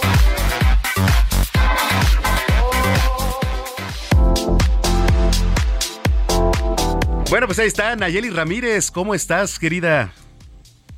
Hola Manuel, ¿cómo estás? Pues ya aquí saludándote el domingo, ya curándonos eh, el cansancio. Ah, ok, sí. Ayer, ayer nos tocó ir al Foro Sol a ver a Def Leppard y a Motley Crue y la verdad es que fue un trancazo de metal, rock Órale. y más de tres horas ahí rockeando con ellos, 60 mil personas, la verdad estuvo bien locochón. Empiezan ya los conciertos fuertes, los conciertos que nos van a tener agotada, pero pues a trabajar se ha dicho y yo siempre como un soldadito que tengo que cumplir. Oye, este sí, efectivamente comienzan los buenos conciertos, que por cierto, bueno, ahorita te voy a decir, pero platícame, a ver, ¿cómo, estuvo ayer el tema? Cuéntanos la crónica desde que llegaste. Pues fíjate que, que llegamos eh, temprano porque pues como eran dos grupos, dos agrupaciones muy fuertes, pues sabíamos que iba a haber mucha gente y sobre todo todos estos chaburrucos que ya me cuento ahí porque pues somos los que han seguido este, la carrera de estas dos bandas, esta banda británica de Blackbird y esta banda de Los Ángeles Monticello, que dijimos va a ser una locura porque eh, es muy difícil que veamos este tipo de bandas juntas en un, en un escenario, solamente ellas dos, a lo mejor en un festival, o, pero esta vez pues las trajeron aquí a la Ciudad de México en el Foro Sol y pues la verdad estuvo bastante rockero, a mí me gusta, eh, pues mis gustos personales son más el rock y eso, pero disfruto la música, me pareció una cátedra de buen rock, de buen glam, de, de esta música que hace un buen que no teníamos en México, obviamente por la pandemia y por otras cosas. Entonces creo que valió mucho la pena y, lo- y los fans salieron, pero fascinados, ¿eh? Fascinados de todo lo que vimos en el escenario, porque tú sabes, son estas bandas de antaño que dan todo en el escenario, que ves espectáculo, que se mueven, que interactúan con el público, se acercaron a saludar al, a los que estaban hasta adelante. Entonces creo que valió mucho la pena y es, empezamos con pie derecho en esos conciertos masivos del Foro Sol y pues de aquí para adelante, ¿eh? porque ahí vamos. Ya de aquí no nos vamos a parar, manos. Que el Foro Sol, por cierto, va a recibir bastantes artistas eh, de renombre este año. La verdad es que se vienen buenos conciertos y pues que cierra que prácticamente con RBD, ¿no? Exactamente, el año se cierra con RBD, pero ya el próximo fin de semana tenemos el IDC, que es viernes, sábado y domingo, todo música electrónica. Y va a haber bastante polémica, Manuel, porque adivina quién viene, viene Bizarrap, que va a presentar en el IDC este productor que estuvo con Shakira, con este hitazo y esta canción bien dolida. Entonces, yo creo que va a haber ahí como mucha expectativa por Bizarrap a ver si dice algo. Seguramente la va a tocar porque él es un DJ muy reconocido que ha hecho muchos dúos con Quevedo, con Maluma, con J Balvin y ahora le tocó a Shakira y ve qué hitazos se hicieron. Entonces, el próximo fin de semana va a venir a México y lo vamos a ver ahí en el IDC y por supuesto para traerte la nota, ahí voy a estar. Oye, pero me parece excelente. A ver, bueno, esa es una del Bizarrap. Y ayer, bueno, no, ¿cuándo fue antier que anunciaron el concierto del Potrillo aquí en la Plaza de Toros México? Que bueno, pues también se viene seguramente bastante bueno, ¿eh? No, va a estar increíble porque, bueno, pero ya sabes que últimamente el Potrillo estaba metido en un poquito de polémica porque en el último palenque que hizo lo vimos como en una condición no muy adecuada, ya al final del concierto ya ni lo pudo terminar. Pero bueno, la verdad es que el, el Potrillo ha hecho eso, pero sigue cantando, ¿eh? Y no, y no pierde la noción de, eh, del concierto. Y, eh, y pues ahora en la Plaza yo creo que va a ser un conciertazo. Mañana empieza la preventa, por cierto, para los clientes de estas tarjetas de crédito. Y el 21 es la venta general para que los fans se pongan eh, pues a las vivas, porque también ya ves que anunciaron el concierto de Depeche que viene en septiembre a México y va a ser el miércoles la preventa y el jueves la venta general. O sea que vamos a tener que sacar todos los ahorros, romper el cochinito, a ver cómo le hacemos, porque se vienen muchos conciertos, Manuel. Oye, sí, dicen por acá vender un riñón. Eh, vamos a ver qué Ajá, sale. exacto, pues al fin, con uno podemos vivir, ¿para qué queremos dos? Exacto. Es más, vamos a sacar OnlyFans. Exacto, vamos a sacar OnlyFans porque necesitamos ir a todos los conciertos que se vienen también. Estuvimos el viernes en esta feria, no sé si, si ya habías escuchado esta feria que se está haciendo en el Parque Bicentenario, que se llama la, la Gran Feria de la Ciudad de México. Estuvo Belinda, fue la que inauguró. La verdad, bastante bien me sorprendió Belinda porque yo nunca había ido a un concierto de ella. Sí, prende muchísimo, interactúa mucho con el público, echa medio indirectas, así como a los ex y eso y estuvo como una hora cuarenta más o menos en este teatro del pueblo que le llaman ahí en el Parque Bicentenario. Ajá. Y esta feria va a estar hasta el 5 de marzo y va a tener a Molo- no, va a tener a Moderato, va a tener a Chencho, va a tener a muchos más artistas y pues para estar al pendiente. Y solamente cuesta 180 pesos el boleto. 180 pesos. Está bastante bastante accesible, tienes acceso al Teatro del Pueblo y a las actividades como los juegos mecánicos, a todas estas actividades que ponen en una feria. Ok, a ver, entonces, eh, ¿dónde va a estar? ¿Nos repites esa, Naye? La, el- la Feria de la Ciudad de México está en el Parque Bicentenario, Ujú. que la verdad está bastante cómodo en cuanto a los accesos, en cuanto al lugar, en cuanto al tamaño para esta feria. Y ahí mismo adentro hay un teatro que le llaman el Teatro del Pueblo y ahí se presentan los artistas que van a estar. Estuvo el viernes Belinda, va a estar eh, Moderato mañana, o sea, va a ser toda la semana, ¿eh? Toda la semana, si ustedes se quieren echar una escapadita eh, a ver algún artista o simplemente disfrutar de la feria, está, está bien padre, está muy accesible. Óndale, bueno, pues ahí está, mi querida Naye, estos y los eventos que ya se vienen, para los cuales me vas a invitar, por supuesto, como siempre. Ya tenemos una cita, acuérdate. RBD ya está apuntado para ti. No, eso ya, ya, ya, eso no lo puedes, este, este, zafar, ¿eh? Eso ya, ya está listo. Muy bien, mi querida Naye. Oye, pues eh, muchísimas gracias, la gente que te viene escuchando, ¿dónde te sigue, dónde te lee? Arroba Nayemaíz en mi, mi Instagram y mi Twitter. Y en todas las plataformas del Heraldo Media Group me pueden leer. Y los domingos aquí contigo. Muy bien, bueno, pues te mando un abrazo, que tengas buena semana. Bonito domingo.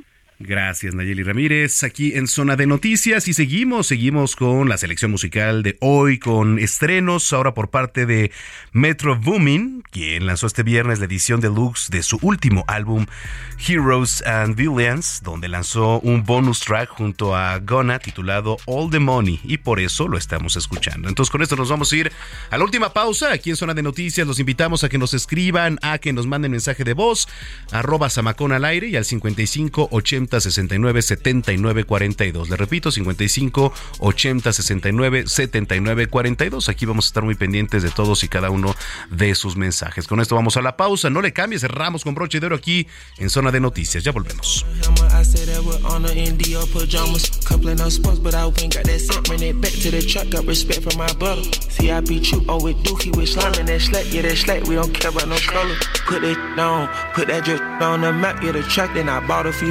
Spent the 650, rose colored in in the Bentley. Then I went maybe two tone. Got a two tone. This on my pandemic. Must be too rich, I can't feel it. Told them to kill it. They tryna cut through the city. Deep sweeter and chili. Rappers mad, all in they feelings. Gonna name so. Drop top, talking like Pepe. Cut out my wheels like exhibit. All my life, I just wanted a million. What's on your wrist with your million?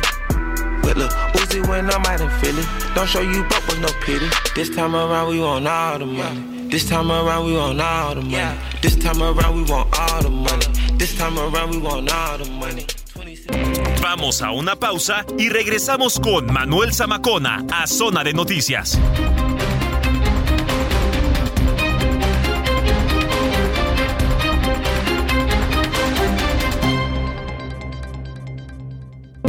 Ya estamos de regreso en Zona de Noticias con Manuel Zamacona por El Heraldo Radio.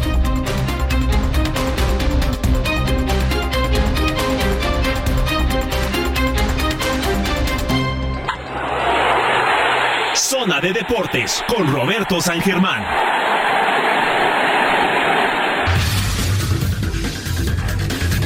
Bueno, pues vamos rápidamente a los deportes. Ya está en la línea telefónica el maestro Roberto San Germán. Robert, ¿cómo andas?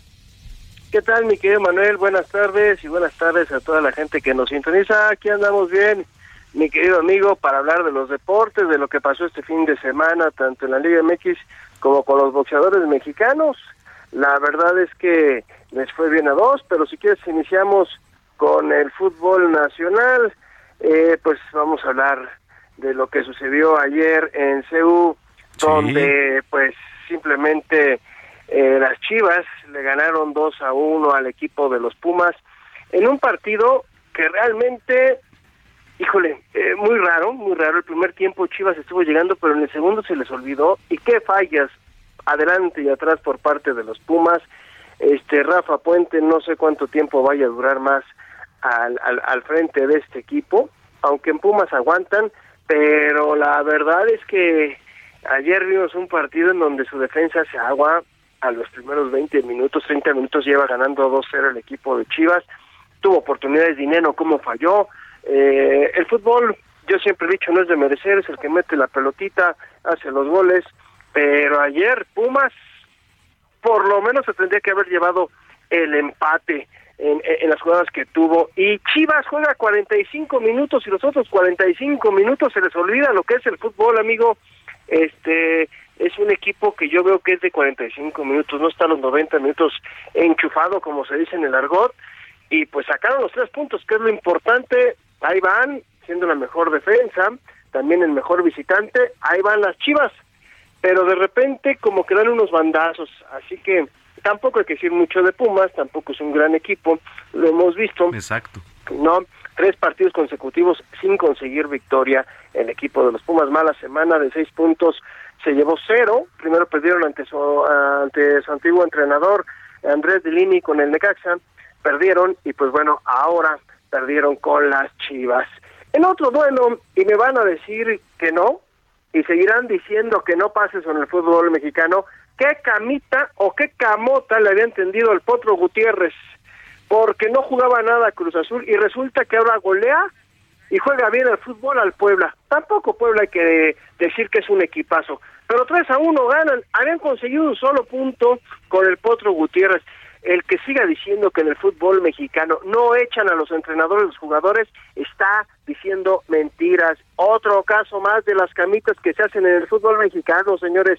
Lo de Cruz Azul era obvio, no querían al entrenador, los había sacado adelante el torneo anterior y en este no le iban los refuerzos y se ve que los jugadores ya no lo querían. Pues ¿qué hacemos? Lo echamos, no jugamos y no nos importa. Pues además, con la mediocridad de nuestro torneo, en donde hay repechaje y no hay ascenso y descenso, si saca cero puntos, te vale oro. Sí, totalmente. ¿eh? No lo pagas tú, lo paga el dueño, entonces pues que lo paguen ellos, tienen mucho dinero, pues que lo paguen, ¿no? Pero así Cruz Azul, lo vimos 3 a 1, le gana a Puebla, eh, el, ese mismo día Juárez empata a cero con León, Atlético de San Luis y Santos empatrón a uno, Monterrey el super líder le pega 2 a 1 a Necaxa, oye Ponchito González está en plan goleador y no es de ahorita, yo hago una pregunta, ¿pues qué no lo vio el Tata Martino? Ponchito González lleva un rato jugando en el fútbol mexicano, ¿qué lo sabían? ¿Qué, no hacían visorías? O sea, un jugador que tenía todo para jugar en la media cancha y lo dejaron sentado y ahorita está respondiéndole a Víctor Manuel Bucetich, un chavito que lo vimos desde que salió del Atlas, ahora en Monterrey, para que se den cuenta de la porquería que hizo Martino en el fútbol mexicano. Yo no sé cómo todavía hay selecciones que lo quieren contratar, amigo. Vean nada más lo que hizo cuatro años en México. Pero bueno, y luego Atlas, Atlas, ese Atlas que antes, cuando estaba el señor Riestra en la comisión sí, también estaba en la Federación Mexicana de Fútbol y era presidente, bla, bla, bla, bla. Ganaban hoy, no encuentran el rumbo con Benjamín Mora y Tigres le gana 1 por 0. Así que Atlas no gana. Y ya platicábamos de tus Chivas que le ganaron 2 a 1 a los Pumas. Al ratito a las 5 de la tarde, Querétaro, el peor equipo del fútbol mexicano y por mucho, que ya tiene 50 partidos sin ganar, sí, se va a enfrentar a Mazatlán el que es el peor en estos momentos, el que tiene cero puntos. Así que partido de bostezo. Y luego, a las 7 de la noche en el Estadio Azteca, América recibe a los Cholos de Tijuana. Regresa el Piojo Herrera al Estadio Azteca con los Cholos de Tijuana. Y a las 9 de la noche, Pachuca recibe al Toluca, mi querido amigo. Esto es lo que tenemos hasta el momento en la situación del fútbol mexicano, de lo que está pasando en el torneo, ¿no? ¿Cómo va la tabla general? Ahorita con los partidos ya jugados y los que faltan, eh, Monterrey es el primer lugar con 21 puntos, le sigue Tigres con 18, Pachuca que no ha jugado tiene 16, es tercero, Chivas que tiene 15 puntos es cuarto, América es quinto con 13 puntos, todavía no juega, León ya jugó con 11 puntos es el sexto, Juárez es el séptimo con 11 puntos, Toluca que no ha jugado es el octavo con 9 puntos, mi querido amigo. Y si quieres dejemos el fútbol y vámonos ahora al boxeo, que hubo dos muy buenas peleas por parte de mexicanos este fin de semana. Primero con el sábado Mauricio El Bronco Lara subió al ring para medirse ante su similar eh, sí, por el título de peso pluma de la Asociación Mundial de Boxeo, donde desde el primer minuto el mexicano pues impuso calidad, se dieron buenos entres, se fueron buenos intercambios, pero el mexicano, oye, qué poder tiene, ¿eh? ¿Qué poder tiene el Bronco Lara? Que simplemente destrozó con un golpe de izquierda que pegó la mandíbula de Wood para que cayera fulminado al ring y que causara el asombro de propios y extraños. De inmediato se hizo el conteo por parte sí, de, de ahí del referee y Wood se levantó y por algunos segundos, pero el golpe fue tan poderoso que es más, el equipo inglés, su esquina, tiró la toalla. Y tú cuando tiras la toalla ya te estás rindiendo. Simplemente la escena es fuerte cuando tú ves el golpe que le pone este hombre, el mexicano, el Bronco Lara a. Este chavo está desconectado, no sabe qué está pasando, se levantan, sus piernitas hacen como medio raro, unos movimientos medio raros, le habla el referee, no sabía qué estaba sucediendo y fue donde de repente dijo, el, el secón ahí en la esquina, ¿sabes qué, brother? Mejor tiro la toalla porque el mexicano ya estaba sobre, nada más iba a quitar el referee, se le iba a ir con todo, dijo, ¿sabes qué? ¿Para qué te voy a arriesgar? El peleador inglés estaba muy molesto, pero simplemente ya no podía. La verdad es que el Bronco Lara fue superior, así que tenemos nuevo campeón en peso pluma de la Asociación Mundial de Boxeo y es mexicano y es Mauricio el Bronco Lara. hubo otra pelea, mi querido amigo, y fue del Panterita o del Pantera Neri sí, que este hombre llegó hasta el onceavo round ante Asad eh, Jovanishan, este hombre allá en el Teatro Pomona de California, el Pantere, pues le ganó. Y la verdad es que impuso sí sus condiciones ante un rival que lo conectó con buenas combinaciones también al Pantera, se dieron con todo, pero simplemente el Pantera que ha tenido muchos problemas este hombre, de verdad es muy buen boxeador, pero la pachanga, el doping y todo, de verdad que luego ni siquiera se, se prepara para las peleas, amigo, y de repente pues sí, sí vemos que hace unas cosas y tenía todo el futuro por delante, pero pues la verdad es que no lo aprovechó. Pero ahí va, porque después de esta victoria, el Pantera Neri tiene la oportunidad de pelear por el título del mundo del peso super gallo del Consejo Mundial de Boxeo, que actualmente le pertenece a Stephen Fulton. Sin embargo, diversos reportes afirman que el japonés Naoya Inoue será el siguiente retador por el título y posteriormente Pantera Neri tendrá su oportunidad. Así que ya veremos si es que tendremos otro campeón mexicano como sería el Pantera Neri. Ojalá, ojalá, te lo digo en serio, se, se, ponga a entrenar y se dé cuenta de todo lo que tiene, porque de repente hasta el señor Lamazón, uno de los mejores eh, comentaristas que, eh, que hay de boxeo en México, lo dice y Sí. estoy de acuerdo con él. Tenía todas las condiciones el Pantera Neri, pero de repente este hombre, hijo amigo, la fiesta, las malas compañías y la flojera, le vale gorro, ¿eh? Textualmente, le vale gorro y no entrena, no hace nada.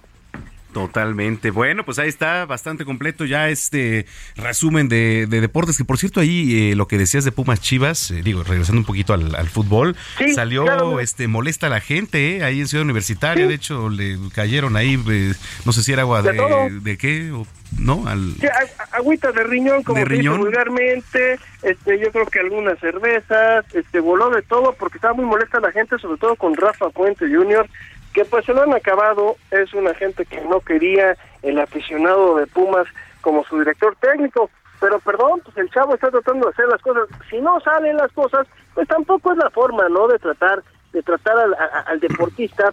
Eh, eh, mira, el que tú pagues un boleto no te da derecho al insulto, no te da derecho a aventar este, pues agüita de riñón, Claro. mojarlos, este, aventarles monedas, o lo que tú quieras, eso no te da derecho, pero pues bueno, eh, luego dicen que la gente, que la turba, porque están enojados, pues sí, pero por más enojado que estás, pues creo que creo que hay que respetar y pues muchas veces falta en este país el respeto, entonces pues sí, sí vemos a los jugadores que salen y no más es el problema ese que tiene Pumas con el entrenador, ¿eh?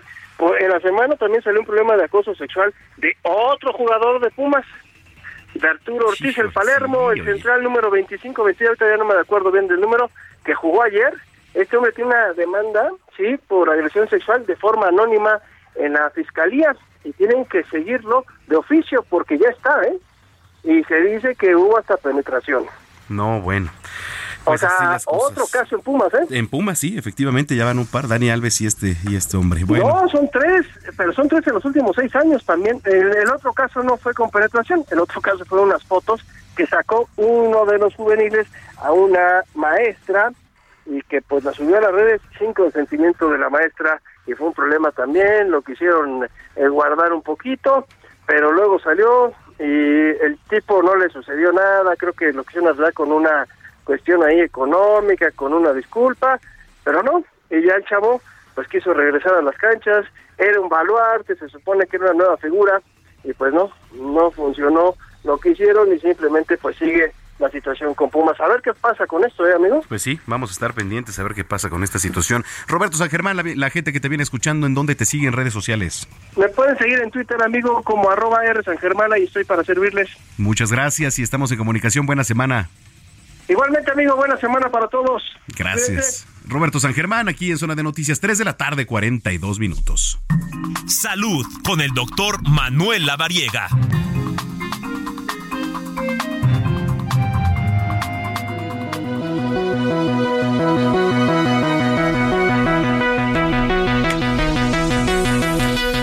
Pues ya son las 3 de la tarde con 42 minutos en el tiempo del centro. Como cada fin de semana nos acompaña en cabina el doctor Manuel Lavariga. ¿Cómo estás, Tocayo? Amigo, ¿cómo te va? Qué gusto saludarlos a ti, a todo el auditorio y a todos acá en cabina, por supuesto. Por ahí andan, por aquí también ya está Katy Castelo, ¿eh? que en un momento más eh, vamos a ir con ella. Bueno, ¿qué tenemos para hoy? Hoy vamos a platicar de los 10 dolores más intensos que hemos sentido o que podrían sentir Esperemos que nunca lo sintamos, pero bueno, ahí está ya esta lista que acaba de publicarse en un estudio clínico y justo nos ponen esta pues descripción de cada uno de un ellos. top 10 de los dolores más intensos. Sí, fíjate que en el número 10 está la ruptura de ligamentos. Seguro Ruptura los que han jugado fútbol y han tenido una ruptura de ligamentos, sobre todo de la rodilla, pues han generado esta sensación que es uno de los más intensos, no es el más fuerte, pero está catalogado dentro del número 10. Número 10, ruptura de ligamentos. Sí, que se da mucho ahí en, En el fútbol. en el fútbol. Sí, sí, sí. El número 9, la migraña. La migraña saben que bueno, tiene una condición de discapacidad, es un dolor fuerte, intenso de cabeza.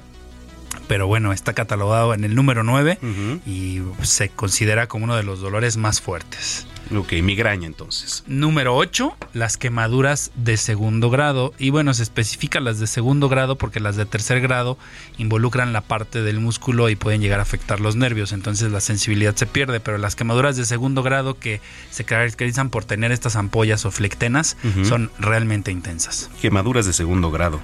Sí, el número 7, las fracturas. Y aquí este artículo decía que específicamente las fracturas de huesos largos, como puede ser el fémur o lo que es el húmero, también son unos de los dolores más intensos. Eh, ¿Eso cuál era? ¿Cuál, cuál era? El número 7, las fracturas. Ah, sí, listo. Entonces llevamos cuatro. Sí, en el número 6, y hablando pues del tema de la violencia, los disparos de arma de fuego. Entonces, los balazos, como comúnmente los conocemos, los, las heridas por proyectil de arma de fuego, es el número 6 en cuestión de dolor. De dolor, del dolor es más intenso, digamos, pues un balazo. Sí. ¿no? Entonces, ok. En el número 5, los cálculos renales, lo que genera sí el la- cálculo renoureteral. Y vaya que es doloroso. Y bueno, hay todavía dolores mucho más intensos que eso. Entonces, ¿Ah, sí? imagínate, sí, sí, no, sí. no, no, a ver, el tema de los cálculos es horrible. Yo lo padecí, ya ves que Sí. tuviste bien atenderme, este doctor, pero sí, la verdad es que no se lo desea a nadie, lo del tema de los cálculos. Y es que, que va bajando la, la piedrita, Sí, ¿no? es Se va una piedrita que está ahí en el, en, el, en el uretero o en el esfínter y realmente son dolorosos. No, no, no, qué barbaridad. Número 4, los golpes en los testículos. Entonces, ese sí, bueno, para el género masculino, pero el golpe en los testículos es uno de los dolores más, más, más intensos Sí, que hay. sí, totalmente. Número 3, el parto. Y bueno, pues eso es específico para el género femenino. Pero bueno, el parto es uno de los dolores que también más fuertes son, pero a la vez más gratificantes con el resultado que viene. ¿no? Sí, por supuesto, pero dicen, dicen que, bueno, al momento de estar pariendo, eh, digo, además de el estiramiento de, de músculos y todo esto, es como una contractura, ¿no? O, ¿por qué sí, duele sí, tanto? Ahí, ahí, ahí. Pues imagina la- la- el paso de la cabeza y del cuerpo del Claro. bebé en el útero y en los huesos y sobre todo pues este proceso que se va llevando durante el parto en sus diferentes etapas es sumamente doloroso. Correcto, ¿no? entonces el parto. En el número 2 refieren la cefalea en racimos, es decir, un dolor de cabeza específico que genera dolor en áreas específicas del cráneo y de la cara, parecido a la migraña, pero es una variante de los dolores de cabeza, de las cefaleas, que también es considerado como uno de los dolores más intensos. Y en el número 1, que sigue siendo eh, se- o sea, sigue ganando cada año en intensidad de dolor. La neuralgia del trigémino, que es una, un dolor de un nervio que es prácticamente el que da la inervación o que da la sensibilidad a la cara y es el dolor más, más, más intenso que existe. ¿Eso dónde da? En la cara, En la justo cara. en la cara, justo en la cara, en toda la cara, da regularmente solo de un lado y es el dolor más severo. Incluso ha habido casos reportados de gente que se suicida por el dolor tan severo que genera. Ay, Entonces, imagínate. Y bueno, sin dejar de un lado el dolor de las muelas, que también Uy, esos ya no están en el listado, Oh. pero el dolor de las muelas, el dolor de tipo ciática que da en la espalda, en donde a veces los pacientes ya no pueden regresar Sí. y, y pararse, el herpes, que también es otro de los dolores más intensos, la apendicitis, la pancreatitis y el infarto agudo al miocardio. Oye, los calambres podrían entrar también por ahí de Ah, repente. yo creo que son dolorosos, pero son tolerables, ¿no? Tolerables todavía, ¿No? ¿verdad? Sí. Sí, platicaba con un amigo, un colega médico y, y estábamos platicando justo de estos dolores y, y él decía, falta ya agregar el dolor del corazón cuando te deja. Ah, sí, eso, sí. eso ni cómo, ¿verdad? Ahí Entonces, sí. bueno, pues ese es el top 10 de los dolores más estos que agregamos. Así que bueno, pues para que sepan cuáles son los dolores más intensos. Y supongo te sobre ha tocado todo- atender Sí, de todos. De todo, de todo, de todo. Bueno, pues ahí está. Qué interesante. Se acaba de publicar también eh, ese sí, o actualizar. Se, se actualizó esta, esto en una revista ahí de algología, entonces pues es, es bien.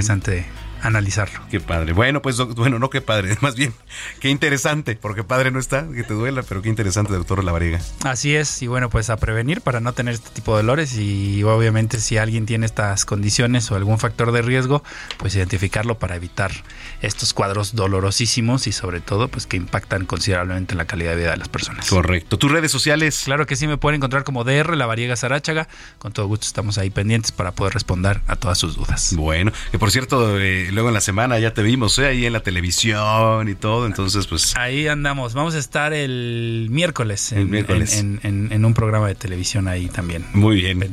Pues pendiente de sus redes para que sepa qué Sí, programa claro, es, claro, ¿no? para que estén ahí atentos. Gracias, gracias, doctor Lavariega. Ya son las 3 de la tarde con 49 minutos en el tiempo del centro. ¿Qué más es posible con Katia Castelo?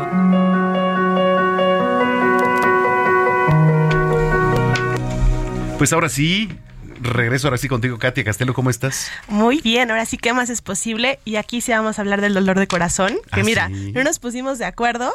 No sabía qué tema traía el doctor Lavariega esta vez, pero yo traigo sobre la mesa este tema de dejar de controlar y cuánto sufrimos cuando estamos controlando. Y eso incluye también que te rompan el corazón, porque entonces tú quieres estar con esa persona, quieres controlar todo y si no sale como tú querías, entonces ahí viene un dolor bastante fuerte que solamente uno puede sanar. ¿Estás de acuerdo? De- totalmente, ¿no? Y hay una frase muy sabia que el tiempo, el tiempo lo cura todo también. Pero a ver, ¿cómo empezar a hablar de esto? Sí, mira, más allá, más allá del tiempo, yo creo que es esta parte de asimilarlo y hacernos muy conscientes de que cada quien va a tener elecciones. ¿Qué sucede para las personas que de repente nos cuesta trabajo el soltar el control? Y esto es para todos los ámbitos, profesional, de familia. Si observamos a las personas que conocemos que son súper controladoras, por lo general son personas que no son felices, ¿cierto? Porque todo el tiempo están queriendo que las cosas pasen tal cual como quieren y se están olvidando de esto tan importante que cada quien tiene elección, cada quien puede elegir. Si alguien te dejó y te rompió el corazón, fue la elección de esa persona. Tal vez no era nada malo en ti, tal vez no era nada malo en la situación, simplemente lo eligió y nos cuesta trabajo, Manuel, entender o comprender con conciencia esto, que todas las personas eligen y todas las personas tienen las más profundas razones para ser como son y hacer lo que hacen. Y cuando lo ves desde este, desde este panorama, realmente no te lo tomas personal, porque eso es lo que sucede. Cuando alguien te termina, piensas que algo, en mal, algo malo está pasando en ti y que por eso esa persona no te está valorando. Pero en realidad es todo lo contrario. Simple y sencillamente está eligiendo algo diferente. La pregunta es, ¿qué vas a elegir tú? Porque tal vez estas emociones que sentimos de manera tan profunda nos pueden nublar de repente la mente, pero los pensamientos y lo que hacemos, eso realmente lo podemos elegir nosotros por ahí pu- publicaba en mi Instagram ayer porque me llegó del corazón esto, esta frase que seguramente han escuchado muchos de no podemos controlar las circunstancias externas, pero sí podemos controlar qué elegimos nosotros o cómo voy a sentir respecto a cualquier tema. Entonces, no son casos de la vida real, o tal vez sí, no lo sé, pero todos... Villa está llorando. Ya, ya- ya está llorando Héctor Vieira aquí. Sí, así que no, no, no tiene nada que ver con nosotros, pero sí lo que vamos a elegir respecto a esto. Y las preguntas ayudan mucho, ya saben, ¿no? Ah, Cada sí. vez que, cada vez que hacemos una pregunta, nos salimos de la conclusión. ¿Qué más es posible aquí? ¿Qué hay detrás de esto que no estoy viendo?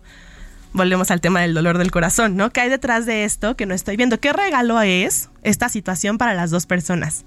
No esta separación o este nuevo camino.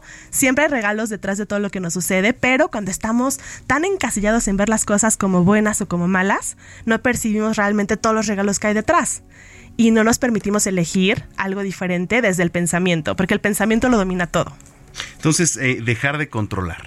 dejar de controlar, fluir más, yo les diría esta palabra de tener más permisión, que no tiene nada que ver con ser permisivo. Ser permisivo es dejar, ¿no? Ponerte como tapete, no, no tiene nada que ver con eso. Es simplemente dejar que las cosas sucedan, preguntarte qué hay detrás de esto que no estoy viendo. Y cuando sueltas el control, disfrutas mucho más, porque entonces tampoco tienes estas expectativas que muchas veces hacen que te frustres. Y preguntarte realmente qué voy a elegir yo. Ok, ya eligió esto, la persona que me está ap- aparentemente afectando, porque nadie te afecta. Tú eliges que te afecte. Sí, claro. ¿Qué puedo elegir yo distinto que sí me funcione y que sea divertido para mí? Y entonces ahí te empoderas y recuerdas que todo el tiempo puedes elegir. Sí, efectivamente, y están, digo, en todos y cada uno de nosotros en la parte interna y, y, entonces, bueno, pues teniendo esto en claro, dejando de controlar, creo que también entramos en un tema de libertad hasta para uno, ¿no? Definitivamente, porque entonces nada ni nadie te puede controlar. Claro.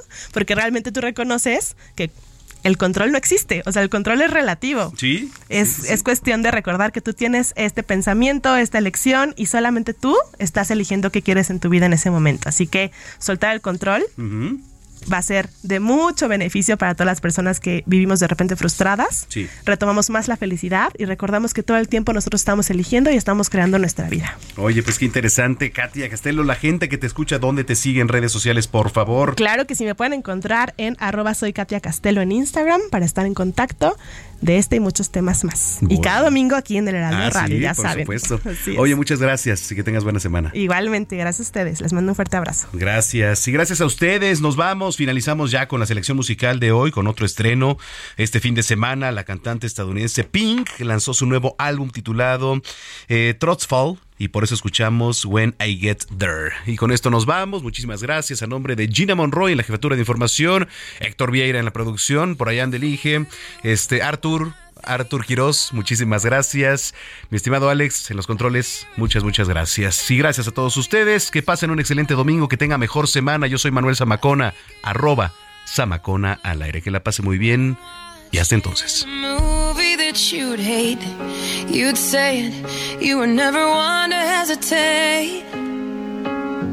You were always first in line, so why would it be different for heaven? But I got a couple questions. Is there a bar up there where you've got a favorite chair? Where you sit with friends and talk about the weather?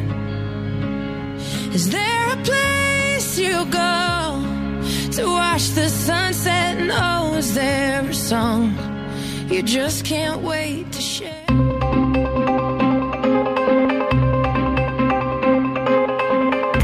El Heraldo Radio presentó Zona de Noticias con Manuel Zamacona.